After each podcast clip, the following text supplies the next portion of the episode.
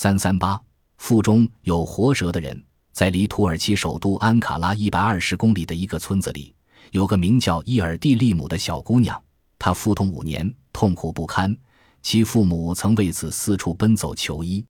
在安卡拉一家医院里，医生根据伊尔蒂利姆的病情，先为她做 X 光检查，照片冲洗出来后。其结果使医生大吃一惊，在姑娘的腹中竟有三条约三十厘米长的蛇相互缠绕在一起。医生们认为，腹中的蛇很可能是由于伊尔蒂利姆饮用了含有蛇卵的河水所致。